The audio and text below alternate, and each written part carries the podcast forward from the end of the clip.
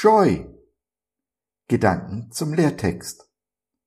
Er kam in sein Eigentum, und die Seinen nahmen ihn nicht auf. Johannes 1, Vers 11. Gerade jetzt, in der Adventszeit, bereiten wir uns auf die Einkunft Jesu vor. Der große Apostel Johannes stellt in seinem Evangelium zu Weihnachten lapidar fest, dass Jesus zwar, wie versprochen, in sein Eigentum gekommen ist, aber seine Menschenkinder nichts von ihm wissen wollten. Ja, sie trachteten ihm sogar nach dem Leben und haben ihn schließlich auch umgebracht. Jesus aber geht es nicht um die Masse, ihn geht es um dich und mich. Hat Jesus unser Herz, ist er unser König, dem wir unter allen Umständen vertrauen, egal wo der Weg auch hinführt? Oder gehörst du zu seinen Kindern, die ihn nicht aufnehmen? Wir sind Jesu Eigentum, wir sind die Seinen, ob uns dies nun gefällt oder nicht. Als König hat er alles Recht der Welt zu herrschen. Aber er ist auch Liebe, und so lässt er uns die Wahl. Wahre Liebe heißt, immer die Wahl zu haben. Die schließt die Möglichkeit der Ablehnung ein. Im Umkehrschluss heißt dies, immer wenn du meinst, keine Wahl zu haben, kommt dies vom Feind Gottes, niemals von Gott. Und dass wir die Wahl haben, bedeutet nicht, dass wir bar jeder Verantwortung sind, unsere Entscheidungen keine Konsequenzen haben. Das Gegenteil ist der Fall. Denn dies ist die Würde, die wir vor Jesus haben, dass er uns die Verantwortung gegeben hat und auch die Möglichkeit, wie es in dem Wort Ver, Antwort, Ung schon drin steckt, ihm Antwort geben zu dürfen. Ihm, der uns geschaffen hat, aus Liebe und gutem Grund. Diese Würde kann uns niemand nehmen, kein Mensch, kein Dämon, kein Götze. Wir aber vergessen allzu leicht, dass wir Verantwortung übertragen bekommen haben und der Tag der Rechenschaft kommt. Bin ich mir aber dessen bewusst, gestalte ich mein Leben auf eine ganz andere Art und Weise.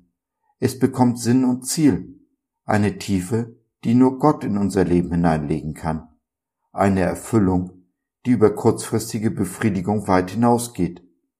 Friede und Freude, die Jesus uns versprochen hat.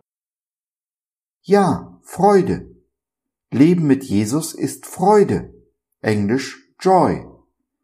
Nach Belis Conley kann man aus diesem Joy einen Fahrplan ablesen, wenn man ihn buchstabiert. J steht für Jesus. Er kommt zuerst, vor allem anderen. Dann O für Others, andere. Denn nach Jesus kümmere ich mich um andere und deren Bedürfnisse. Zum Schluss das Y für You.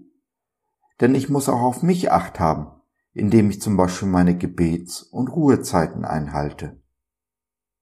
Halten wir uns an diesem Fahrplan, können wir kaum an Gottes Segen vorbeigehen.